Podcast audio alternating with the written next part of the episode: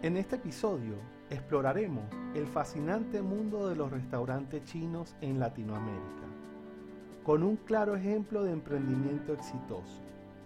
A través de experiencias personales y diferentes investigaciones, descubriremos cómo los emprendedores chinos han adaptado su negocio a distintos países de la región y cómo la comida china puede variar significativamente de un lugar a otro.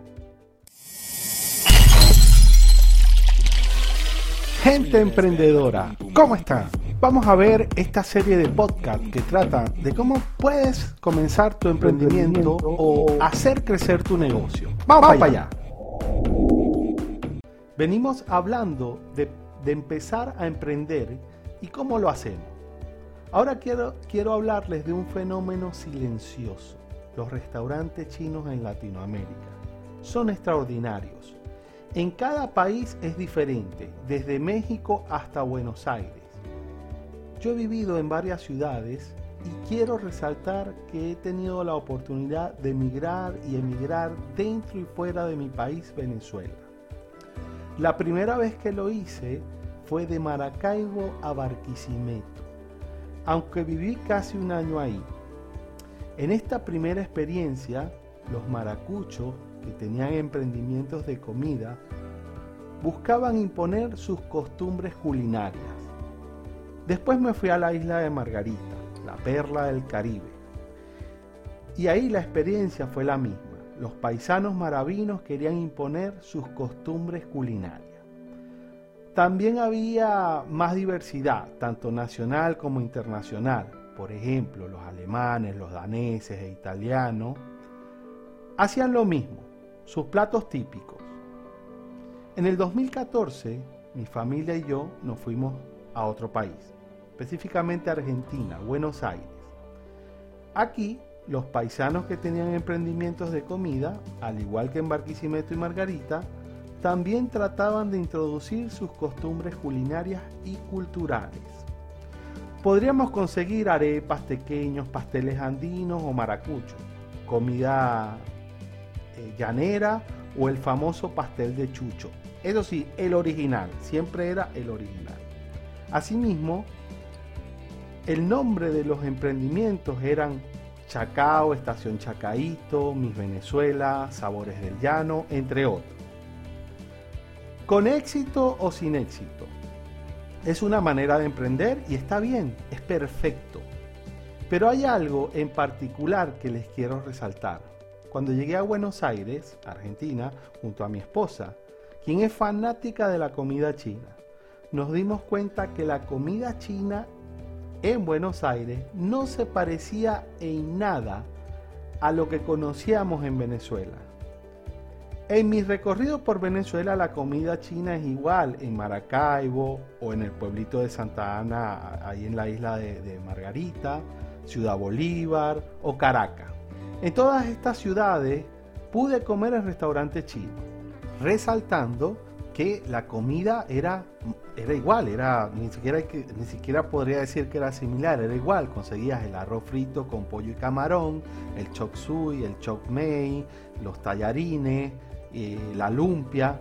Era exactamente igual en cualquiera una de estas ciudades dentro de Venezuela. Realmente yo no sentía que había diferencia. Pero volviendo a Buenos Aires, aunque existen restaurantes chinos en la ciudad, platos como el arroz frito y la lumpia no se encuentran de la misma manera. Les cuento más. Como les mencioné, he salido y vivido en varias ciudades. En, en 2021 decidimos migrar a Santiago de Chile. Y allí había un restaurante como en Venezuela. Es decir, más parecidos en su fachada, decían comida china, con colores y atributos que hasta me hicieron sentir en casa, allá en el terruño. Viste, ves esos restaurantes chinos con esos encajes em, como si fuesen palacios. Bueno, así estaba. La decepción no tiene descripción. Las expectativas eran muy altas y nos encontramos con un plato muy diferente al que conocíamos por comida china. El arroz con carne o pollo mongoliano el guantón, ni cerca de, la, de, parecerse al de la patria, y las lumpias ni hablar. Les confieso que a mí no me sorprendió mucho, porque en Buenos Aires ya nos había pasado esto. A pesar de que en Buenos Aires el restaurante chino, el concepto de restaurante chino es un poco diferente. Realmente eh, ellos utilizan, o sea, lo que hacen es pesar la comida. Pero bien, existen restaurantes chinos. La comida que ofrecen no está ni cerca de, parecerse a la que consigues en Venezuela. Incluso, miren, esto es más sorprendente aún. A unas cuadras de donde vivía en Chile, había un restaurante de comida china. Dentro del menú, lo que me sorprendió de verdad y me hizo clic para entender la situación, fue que decía en el menú dentro, comida china y como adicionales comida china venezolana. Sus platos adicionales eran comida china venezolana. Fue algo increíble. ¿Cómo es posible? Resalto que el restaurante, al igual que en Buenos Aires, al igual que en Perú, al igual que en Colombia, igual que en Panamá, igual que en México, está atendido por chinos, no por locales, por ciudadanos chinos y decían comida china y comida china venezolana en su menú. Sorprendente. Pero ahí entendí que son verdaderamente extraordinarios, emprendedores. Y seguro, si algún día viajo a China, no estaré ni cerca de conseguir un arroz frito o una lumpia o las diferentes variantes en distintas ciudades de Latinoamérica. Las expectativas seguro serán las mismas que podría tener un venezolano fuera de Venezuela en Latinoamérica comiendo comida china. Les comento por qué digo que es un emprendimiento extraordinario. Ellos hacen un estudio de mercado y crean un producto que se adapte al entorno y cultura sin imponerla de ellos. No digo que tal vez apliquen técnicas de, su costumbre culinaria y tengan esencia de su cultura, esa comida. Pero les garantizo que lo único chino que tiene esa comida es que la prepara un chino. La adaptación de los emprendedores chinos al mercado local definitivamente hace la diferencia y minimiza el riesgo de fracasar y te acerca mucho a alcanzar un emprendimiento exitoso. Al hablar con mi madre, Mercedes, ella señaló que los emprendedores chinos estudian el mercado y adaptan su negocio para ser más rentables en cada país. Y considero que tiene toda la razón. Escuchémosla. a lo mejor es eso, que ellos estudian el mercado, ¿verdad? Cómo le gusta la comida aquí, cómo le gusta la comida allá. Yo considero que la de aquí debe ser la que más se parece allá, con la diferencia, te digo, que no es perro, que no es gato, sino que aquí es carne. Bueno, creo, los camarones sí son inconfundibles, el pollo. Ellos estudiarán el mercado y de, acuerdo a cómo les gusta la comida en cada parte. En mi estadía en Chile descubrí un restaurante de comida china que ofrecía una opción sorprendente en su menú, comida china venezolana. Esta experiencia me hizo comprender la diversidad de la comida china en diferentes países de Latinoamérica y la adaptabilidad que realizan para desarrollar su emprendimiento. Pongo entre si en realidad es comida china, claro está. O sea, si tú vas a, China y tienes esa expectativa, capaz y no consigues eso, a eso me refiero. Es inigualable la forma de seducir al público objetivo para alcanzar su propósito, que es vender su producto, que es hacer negocio, que eso es la base fundamental del marketing. Es conocer tu público objetivo y llegarle y, convencerlo. Yo, les hago un cuestionamiento, una pregunta. ¿Quién conoce un chino que no tenga éxito cuando emprende en Latinoamérica? Yo lo digo por todo eh, el contexto que vivimos, ¿no? Eh, en, este, en esta parte del mundo. Crisis en todos lados. Insisto, ¿quién conoce un chino que fracasó en Latinoamérica emprendiendo? Esa pregunta se las dejo en el aire. La verdad que yo no lo conozco. Ahora les voy a mostrar varios ejemplos en cada, en, cada una de las ciudades o en las diferentes ciudades que, pudimos eh, llegar investigar y preguntar, ¿no? A través de personas que viven, familiares y amigos que viven en, en esas ciudades. Pues van a ver las variaciones regionales. En Panamá, la comida china ha adaptado influencias locales. Escuchemos a, Edison Enrique, mi hermano, que está allá. Es diferente. O sea, es como China, pero criolla. Pero criolla de aquí. Por lo menos el plato de, comida china aquí trae, eh, por lo menos que sí, costillita agridulce con arroz frito. Es un arroz frito parecido al de allá, pero bastante condimentado es bastante condimentado. Aquí la comida generalmente china es bastante condimentada. ¿Por qué? Porque el chino tuvo que adaptarse a lo que le gustaba aquí al panameño. Y era bastante salsa china, salsa de soya, sal, sal, bastante sal. Entonces es así.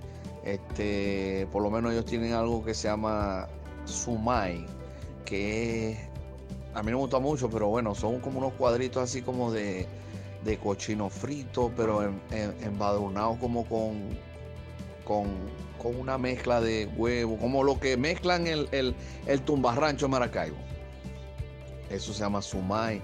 Está el zampao. Zampao es como una bola blanca, como de una harina suavecita con carne adentro. Ese es bien sabroso el zampao. Pero eso no, eso lo he visto yo aquí. En Venezuela yo no veía eso. Y qué más, o sea, eh, eh, aquí, o sea, lo que pasa es que hacen una mezcla entre chino y comida criolla. Porque por lo menos el plato es arroz chino con costillita agridulce o camarones, camarones rebozados, pero le meten que si papa frita, que eso es de aquí. Aquí se come mucha papa frita y así, cosas así. Y el, y el guantón, que es esa, esa, como ese pan frito duro. Pero bueno, es una mezcla. Bien, en México mi primo, el güero, Egar Seppenfeld, que vive en Monterrey, me contó cómo comercializan la comida china. Escuchémoslo. Chamo, eh, la comida aquí es igual a base de soya, pero se adapta a los mexicanos y le ponen picante y vaina. Pero es igual, nada más con picante, con mucho picante. Ah, y obvio también hay la que no pica, y de hecho ellos te dicen pollo que pica, pollo que no pica. Mientras que mi amiga Mariangeli Aponte en Perú mencionó las diferencias entre los ingredientes y sabores utilizados en la comida china peruana, porque la tenemos que denominar así, porque es diferente. Pues escuchemos a Mariangeli. Mira, aquí a lo que nosotros llamamos arroz chino en Venezuela, aquí le llaman chaufa. Y los restaurantes se llaman chifa. Chifa King Kong, y así nombres chinos, pero chifa, así se llaman los restaurantes. Pero los platos se llaman chaufa. Y de verdad es un plato.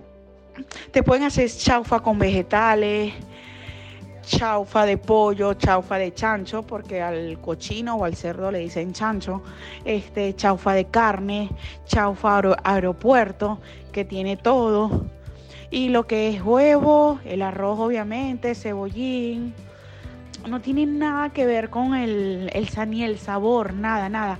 Ojo, algo muy importante, para nosotros el arroz chino, digamos el ingrediente divino es la, la salsita, la, la vino, la vino tinto o roja. Es, aquí le llaman tamarindo. Y de verdad, nada que ver. Aquí parece agua. Este es un color casi que rosado, no tiene nada que ver, no le. A lo mejor si fuera como la nuestra, ya el arroz supiera diferente. Pero de verdad, si me preguntas a mí, nada que ver. Aquí no existen las, costillitas de cerdo. Eso no existe aquí. O las de gato, como le decíamos en Venezuela. Eso no existe. Aquí no existe eso. Igual manera las lumpias no saben igual.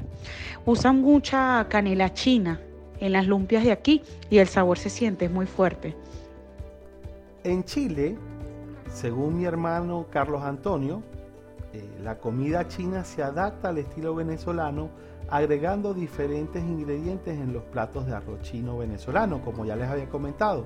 Pero escuchemos a Carlos Antonio decírnoslo. Verga Ernesto, si supieras que no tengo muchos recuerdos de la comida china en Colombia, pero sí sé que te ponen arroz y siempre, siempre es el, el, trozo de, o sea, los trozos de pollo frito. Allá manejan mucho el pollo frito, vos sabéis, con el arroz chino. Pero yo te voy a ser sincero, o sea, el arroz chino de Venezuela creo que no tiene comparación con ninguno en el mundo, ver que Porque por todos lados donde yo he pasado, el arroz chino no, no tiene chance. Como el de Venezuela no hay. Aquí hay unos chinos que están haciendo arroz chino al estilo venezolano. Ernesto, y esos son los que venden, ¿oíste? Nada, bueno. Asimismo, les tengo este ejemplo de una gran amiga como es Ilady Silva. Ella vive en Cali, Colombia, pero lo interesante es la diferencia dentro de Colombia. Ella nos cuenta cómo, es cómo fue su experiencia en Bogotá y cómo es su experiencia en Cali, que es diferente. Y ella nos cuenta esto, escuchémosla. Mira, aquí en Cali el arroz chino no es como el de Venezuela. Nosotros siempre que nos reunimos decimos que el arroz chino eh, que nosotros comíamos era un arroz chino venezolano, porque ni en Bogotá ni aquí lo hemos comido el arroz chino que comíamos en Venezuela, ni siquiera el chosui, porque el chosui es diferente, pues. Las lumpias no las he probado, pero el chosui sí y no me gusta porque ni siquiera es con repollo, es con otra cosa y otro otro tubérculo ahí que yo no, no conozco. Y aquí hay una cuestión que se llama arroz paisa. Entonces es como similar a ese arroz paisa. Este le echan que un poquito de camarones, le echan su salsa de soya, pero nada que ver, nada que ver. Eso no tiene ni sabor, ni gusto, ni nada como el arroz chino que uno se comía allá en Venezuela. No le echan el germinado, no, nada de eso.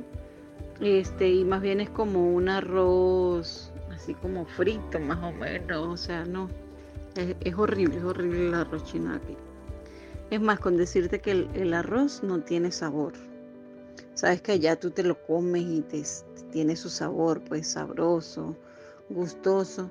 Lo que he podido ver es que hablando con gente pues que, que ha viajado y que tiene, que ha hecho cursos de chef aquí, dice que, que cada país, este, ellos cambian dependiendo de los países. Cambian sus recetas y la tratan de adaptar al país donde están. Pero aquí la adaptaron más como un arroz paisa. El arroz paisa lleva cochino, lleva este tajada así, aquí lo llaman maduro, así picadito, chiquitico, frito lleva maíz, este, costillitas y así pues, así más o menos es el arroz chino aquí pues, eh, que hemos comprado en varios sitios chinos, porque ni siquiera es en otro sitio, sino en restaurantes chinos. Pero no, el arroz no tiene sabor para nada. Y este último testimonio, también en Chile, pero con otra perspectiva, mi prima María Alejandra Ávila nos cuenta esto. Ajá, eh, bueno, mi experiencia con la comida china en Chile no fue para nada buena. Fue un debut y despedida. Fui una vez a un restaurante chino, atendido por chinos, chinos, servido por chino, todo chino. Eh, y yo pedí un plato que fue lo que más se me pareció a, decir la comida china que uno está acostumbrado en Venezuela.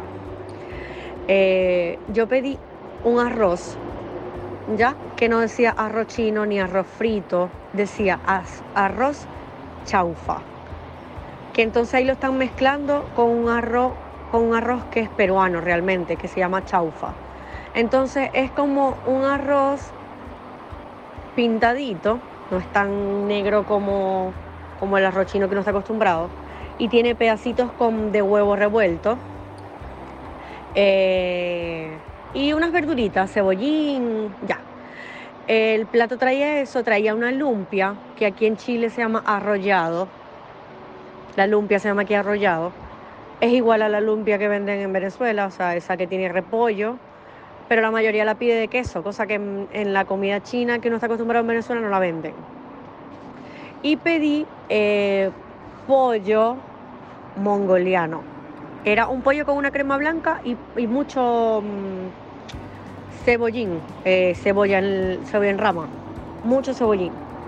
Bueno, y te voy a decir algo, probé el arroz y me gustó el sabor, me gustó el pollo, el arrollado no, no me gustó, no me gustó, la, la lumpia, y me cayó mal, me cayó pésimo pésimo, pésimo, pésimo. Me salieron unas como unas pepitas en el cuerpo, unas ronchas en la piel, eh, la vomitadera, pésimo. Y más nunca volví a comer. Ahora, ¿qué hago? Voy a los lugares, que es lo que tú estás mencionando, de chinos, pero dice comida china venezolana. Y ahí es el típico chok tallarines chinos arroz chino frito especial, camarones, jamón. Eh, y bueno, eso sí me gusta, porque es lo que uno está acostumbrado. Pero te digo, la de los chinos acá, eh, el sabor no estuvo malo, pero me cayó patético. Y desde ahí no volví a comer más nunca. Y me pasó algo con, con, con mi jefa, mi jefa actual, la de Movistar, es chilena. Y ella cumplió años cuando recién yo llegué, ella cumplió años. Y eh, en, el, lugar que es Paseo Bulnes, donde íbamos a ir a comer todos por su cumpleaños, hay un restaurante chino. Eh, y nosotros como que, epa, vamos a comer en un restaurante chino, ¿qué tal? Que la comida arroz chino, pero arroz chino venezolano. Y ellos quedaron como si nosotros éramos unos estúpidos, que como nosotros decíamos arroz chino venezolano que nosotros le queríamos poner el venezolano a todo. Y yo les dije, pero vamos a comer para que lo prueben, para que se den cuenta que es totalmente diferente a lo chino que comen ustedes. O sea, que ustedes tienen por comida china. Porque incluso eh, en el restaurante de comida china que yo fui no, no, había chok suey. Chok suey, chok men, algo así le, le dicen en otras partes. Y eso no había. Y el arroz chino no era arroz chino, lo que uno está acostumbrado. Por otra parte, mi hermana Cristina nos da su visión desde su perspectiva porque ella tuvo la oportunidad de comercializar arroz chino en Colombia. Es decir, ella montó un pequeño emprendimiento en pandemia y eh, vendía, hacía, ella realizaba arroz chino y lo vendía ahí en Colombia, en Bogotá específicamente. Vamos a escucharla. Yo considero que mi experiencia con la comida china en Bogotá eh, a pesar de que era un reto, fue, fue excelente. hacer un arroz, hacer un arroz al estilo venezolano, pero que gustó mucho para la gente colombiana, sobre todo para el bogotano, que a veces es difícil convencer ese paladar, ¿no? De, de las personas eh, nativas de Bogotá. Pero llegué a ellos, llegué a ellos y considero que, que la experiencia fue excelente. Quiero hacer énfasis en, en el espíritu emprendedor de los chinos. Es reconocido como emprendedores natos y un ejemplo a seguir. No intentan imponer su cultura o costumbre, tengo que resaltar que cuando estuve en Santiago había restaurantes peruanos, argentinos, bolivianos y paraguayos. Y al igual que mi experiencia en Barquisimeto o, en Margarita o, en Buenos Aires, sus emprendimientos se basaban fielmente en sus costumbres. No digo que esté bien o esté mal, y tal vez les, doy pie a pensar que los emprendedores chinos son unos estafadores. Yo no lo, yo no lo creo. Pienso que es una forma inteligente de hacer negocios y adaptarse y crecer sin dramas dantescos. aplican un enfoque paso a paso para comenzar un negocio exitoso, teniendo en cuenta todos los detalles y minimizando el margen de fracaso. Como dice un cantante, esto es un negocio socio. En conclusión, la experiencia de los restaurantes chinos en Latinoamérica es un claro ejemplo de adaptación y emprendimiento exitoso. Los emprendedores chinos han sabido estudiar los mercados locales y ajustar su oferta gastronómica para satisfacer los gustos y preferencias de cada región. La comida china puede variar significativamente de un lugar a otro, pero lo que no cambia es la forma de emprender. Han demostrado su capacidad de adaptación y su espíritu emprendedor al crear negocios exitosos en diferentes países de la región, que como ya mencioné, normalmente están en crisis. Pero ese es otro tema. Esta historia nos enseña la importancia de comprender y respetar las culturas locales al emprender en un nuevo entorno y con la diversidad y la adaptación que puede llevar al éxito empresarial.